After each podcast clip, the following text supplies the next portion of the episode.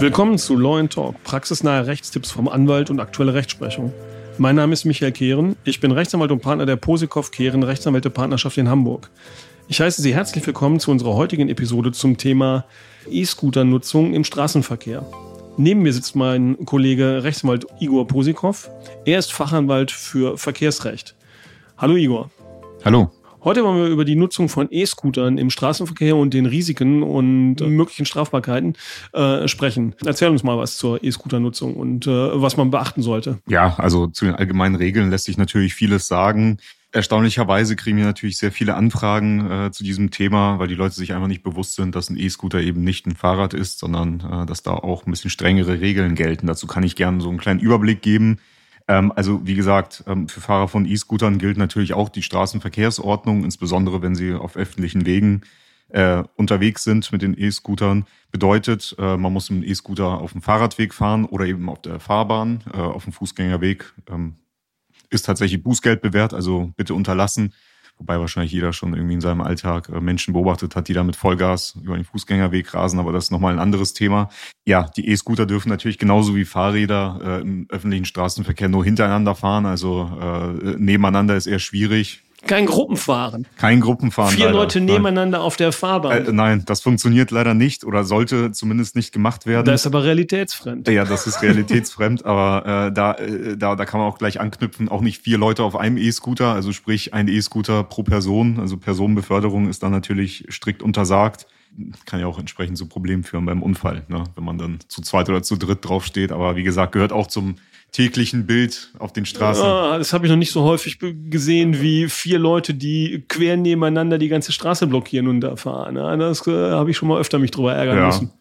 Ja, sonst natürlich auch klar, ähm, was man beachten muss, äh, wenn man abbiegen äh, oder lenken möchte, muss man das natürlich irgendwie anzeigen. Wenn der E-Scooter äh, diese, diese entsprechende Vorrichtung nicht hat, dann natürlich mit der Hand, mit dem Handzeichen, wie man es auch vom Fahrrad kennt. Also das sind so die Grundsätze, die man natürlich beachten muss im öffentlichen Straßenverkehr mit einem E-Scooter. Welche strafrechtlichen Risiken muss denn ein E-Scooter-Nutzer beachten? Ja, also auch hier gilt der Grundsatz, ähm, die üblichen Straßenverkehrsregeln gelten genauso wie die strafrechtlichen Regeln. Bedeutet als kleine Übersicht, eine Trunkenheit am Steuer eines E-Scooters ist genauso strafbar wie bei einem Pkw. Zu den Details äh, sage ich gleich nochmal was. Da möchte ich auch nochmal auf unsere ähm, andere Folge zu der Trunkenheit im Straßenverkehr am Steuer generell einmal verweisen. Da können Sie auch gerne einmal reinhören, wenn Sie das Thema interessant finden. Bedeutet, es gelten natürlich hier auch die üblichen Promillewerte, also 0,5 bis 1,09 ähm, befinden wir uns schon im Bußgeldbereich oder Verkehrsordnungswidrigkeitenbereich. Eine absolute Fahruntüchtigkeit auch hier wieder ab 1,1 Promille bedeutet auch Strafbarkeit, weil unwiderleglich fahruntüchtig. Auch unter 1,1 Promille kann eine Strafbarkeit äh, wegen Paragraph 315c StGB in Betracht kommen, also die Gefährdung des Straßenverkehrs. Und unerlaubtes Entfernen vom Unfallort ist auch ein heißes Thema in diesem äh, Zusammenhang. Das kommt hier natürlich auch äh, ab und an mal vor. Also da muss man natürlich auch darauf achten. Dazu kann ich auch nochmal auf unsere andere Folge verweisen. Dazu haben wir auch schon mal bei der Unfallflucht, ähm, bei einem Verkehrsunfall ein bisschen was äh, erzählt. Da können Sie auch sehr gerne nochmal reinhören. Wenn ich nach meinem Kneipenbesuch also auf den äh, E-Scooter steige, nach meinem fünften Bier, dann äh, kann es Problem geben, wenn ich erwischt werde. Also ist keine gute Idee. Ja, absolut, absolut. Also die, die übliche Strafbarkeit, wenn man dann erwischt wird, ähm, die, die ist hier auch gegeben, äh, bedeutet im Ergebnis, ähm, neben der üblichen Geldstrafe kommt hier natürlich auch ein Fahrverbot in Betracht oder eine Entziehung der Fahrerlaubnis, je nachdem, ähm, was man denn für einen Promillewert im Blut hatte. Dazu muss man allerdings sagen, es gelten so ein paar Besonderheiten. Also es, die, die Rechtsprechung ist eigentlich relativ einheitlich momentan. Also es wird einfach angenommen, dass ein E-Scooter ähm, genauso wie ein Pkw ähm, gleich gefährlich ist im Straßenverkehr, sodass die Promillewerte eben äh, exakt ähm, ja, oder die Promillegrenzen, die, die erlaubten, ähm, genauso sind wie bei dem, beim Führen eines PKWs. Da ist es nochmal beim Fahrrad anders. Das hatte ich, meine ich, auch in der Folge erwähnt, ähm, zum, zur Trunkenheit im Straßenverkehr. Also bedeutet, dort sind die, dort ist der Promillewert für die absolute Fahruntüchtigkeit bei einem Fahrrad bei 1,6. Ähm, wie gesagt, das gilt eben nicht für E-Scooter. Ähm, allerdings muss man dazu sagen, es gibt auch ein paar gute Argumente, dagegen, weshalb eine Fahrerlaubnis entzogen werden sollte, selbst wenn man relativ oder, oder absolut fahruntüchtig war am Steuer eines E-Scooters.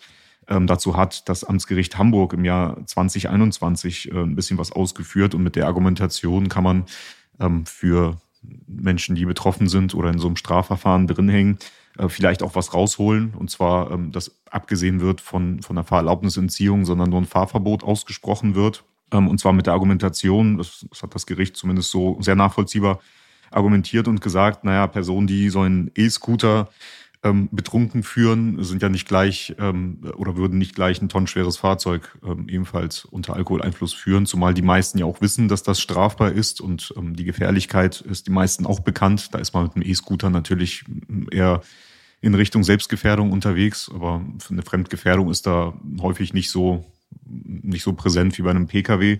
Dazu muss man auch sagen, ähm, wie gesagt, in der Bevölkerung ist das einfach absolut noch irgendwie eine Blackbox, würde ich jetzt mal behaupten. Die meisten sind sich einfach nicht dessen bewusst, dass sie äh, nicht alkoholisiert ähm, einen E-Scooter führen dürfen. Und das ist eben ein Argument, womit das Gericht so ein bisschen gespielt hat und gesagt hat, naja, wir können die Leute ja nicht so drakonisch bestrafen, ihnen die Fahrerlaubnis endgültig entziehen. Und das bedeutet, dass man natürlich auch einen Pkw nicht mehr führen darf wenn einem die Fahrerlaubnis entzogen wird.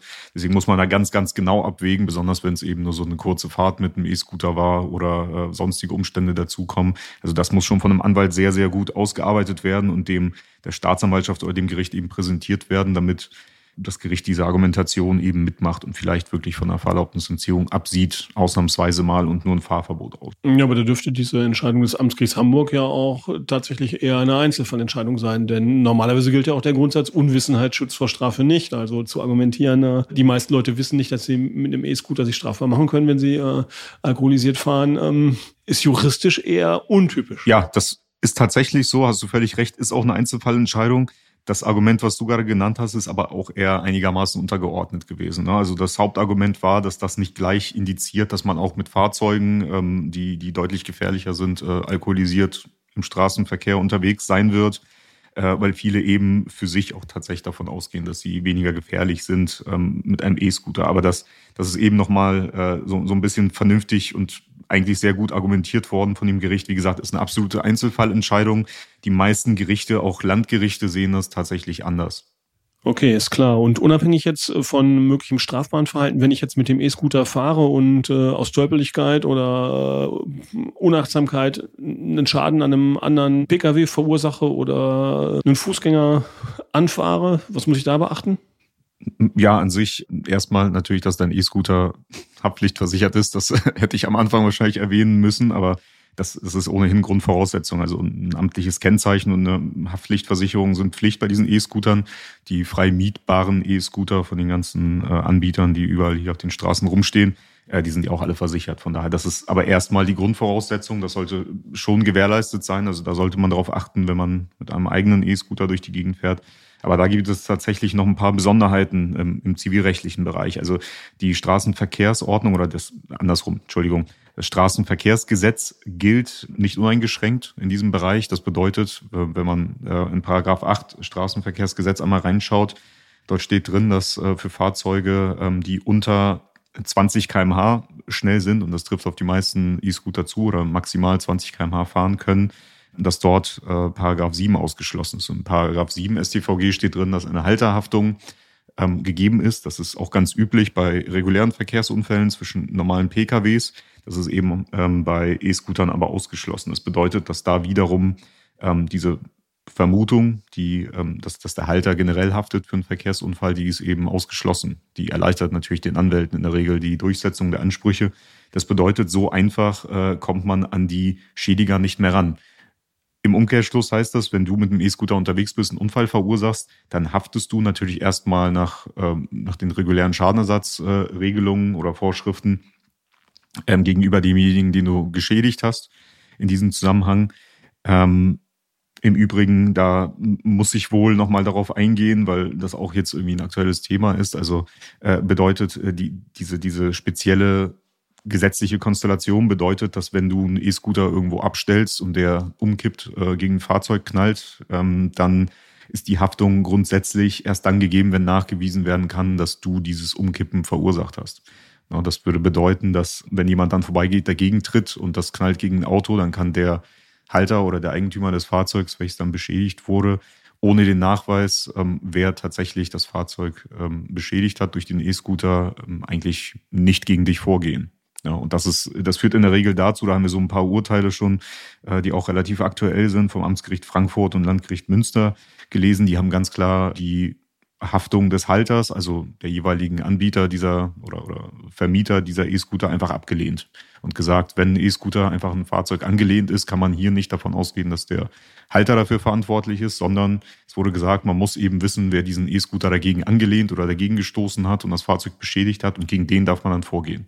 In der Praxis ist es eigentlich nicht nachweisbar, wer es gewesen ist, wenn es jetzt nicht der äh, Mieter selbst gewesen ist. Aber das wird auch in der Regel sehr schwer nachweisbar sein. Also das ist immer so eine Konstellation. Da braucht man eigentlich ohne den Nachweis, dass man, äh, ohne den Nachweis des, des Schädigers oder ohne den Beweis, wer das tatsächlich beschädigt hat, das Fahrzeug braucht man eigentlich gar nicht erst zum Anwalt gehen. Da gibt es keine Möglichkeit, da irgendwas durchzusetzen, auch wenn es bitter ist, aber dafür gibt es dann eben die eigene Kaskoversicherung, die dann notfalls einspringen muss, wenn der Schaden dann doch ein bisschen größer ist. Okay, also heißt im Ergebnis, ich brauche tatsächlich, äh, um den Schaden durchzusetzen, einen Zeugen. Wenn ich keinen Zeugen habe, der beobachtet hat, wer es gewesen ist und der den, den, den Verursacher identifizieren kann, äh, kann ich im Prinzip mir das abschminken. Ja, das hast du, das hast du gut zusammengefasst. Also da kann ich sonst noch mal ganz kurz was dazu sagen. Ich habe hier tatsächlich häufiger Fälle, dass die Leute sich melden und sagen, ich bin zu meinem Auto gekommen und da war der E-Scooter an mein Fahrzeug gelehnt und hat irgendwie einen Kratzer oder eine Delle verursacht dann ist das nicht ausreichend. Das ist zwar ein Zeugenbeweis oder noch nicht mal ein Zeugenbeweis, wenn du der Eigentümer des Fahrzeugs bist, aber es ist zumindest ein Beleg dafür, wenn du Fotos hast, dass das Fahrzeug beschädigt wurde durch den E-Scooter, aber du hast immer noch nicht die Person ähm, sozusagen ermittelt, die das tatsächlich verursacht hat. Also in solchen Fällen ist eine Haftung des Halters, also man braucht gar nicht, auch gar nicht erst versuchen, gegen den Halter äh, vorzugehen, gegen die Anbieter Tier oder Leim oder wie die alle heißen, braucht man äh, nichts anzustreben, das ist völlig ausgeschlossen. Nein, ich habe ja schon verstanden. Ich brauche einen Zeugen, der, der tatsächlich gesehen hat, wie Igor Posikow seinen Roller abgestellt hat und der Roller dabei gegen das Auto von Michael Kehren gekippt. Genau so ist Nur es. wenn ich einen Zeugen habe, der sagt, der Posikow, der war's, dann habe ich eine Chance. Ja, so ist es. Genau so ist es. Alles klar, ja, vielen Dank. Ähm, vielleicht kannst du noch mal kurz zusammenfassen, die wichtigsten Sachen, die man sich merken sollte im Zusammenhang mit der E-Scooter-Nutzung? Äh, ja, sicher. Ich versuche das einmal kurz in zwei Sätzen auszuführen. Also E-Scooter ähm, sind genauso relevant für den Straßenverkehr wie reguläre PKWs. Man kann Ordnungswidrigkeiten und Straftaten damit begehen. Bei den Straftaten äh, muss man darauf achten, dass äh, bei der Trunkenheit am Steuer eines E-Scooters dieselben Promillegrenzen gelten wie auch für, für, die, für das Führen von PKWs. Und genauso äh, besteht auch eine Möglichkeit einer Strafbarkeit beim unerlaubten Entfernen vom Unfallort, wenn man dann mit einem E-Scooter einen Unfall verursacht hat. Als Strafe droht unter anderem und sogar möglicherweise eine Entziehung der Fahrerlaubnis oder ein Fahrverbot neben einer Geldstrafe. Also da muss man darauf achten, dass so eine Geschichte auch sehr empfindliche Strafen nach sich ziehen kann, wenn man mit dem E-Scooter sich unachtsam im Straßenverkehr verhält oder sich strafbar macht. Und man muss natürlich auf die Besonderheiten achten ähm, im zivilrechtlichen Bereich, also sprich diese reguläre Halterhaftung der, der Anbieter oder der Vermieter dieser E-Scooter, die ist in der Regel nicht gegeben, sondern man kann eigentlich nur gegen den Fahrer, der eben Schaden verursacht hat, ähm, mit seinem E-Scooter, nur gegen den kann man vorgehen. Das sind so die, das ist so die Quintessenz aus dieser Folge. Ja, super, danke, Igor. Ähm, wenn Sie ein Problem zum Thema E-Scooter haben und äh, vielleicht noch Rückfragen haben, können Sie uns hierzu gerne kontaktieren. Im Übrigen würden wir uns freuen, wenn Sie unseren Podcast in Ihrer Podcast-App abonnieren und uns bei iTunes und Spotify und ähnlichem äh, bewerten würden. Sollten Sie noch andere Themen haben, die Sie interessieren, schreiben Sie uns gerne eine E-Mail an unsere E-Mail-Adresse kontakt at lawandtalk.de. Ansonsten vielen Dank, dass Sie unsere heutige Folge angehört haben. Wir hören uns in der nächsten Folge. Bis gleich.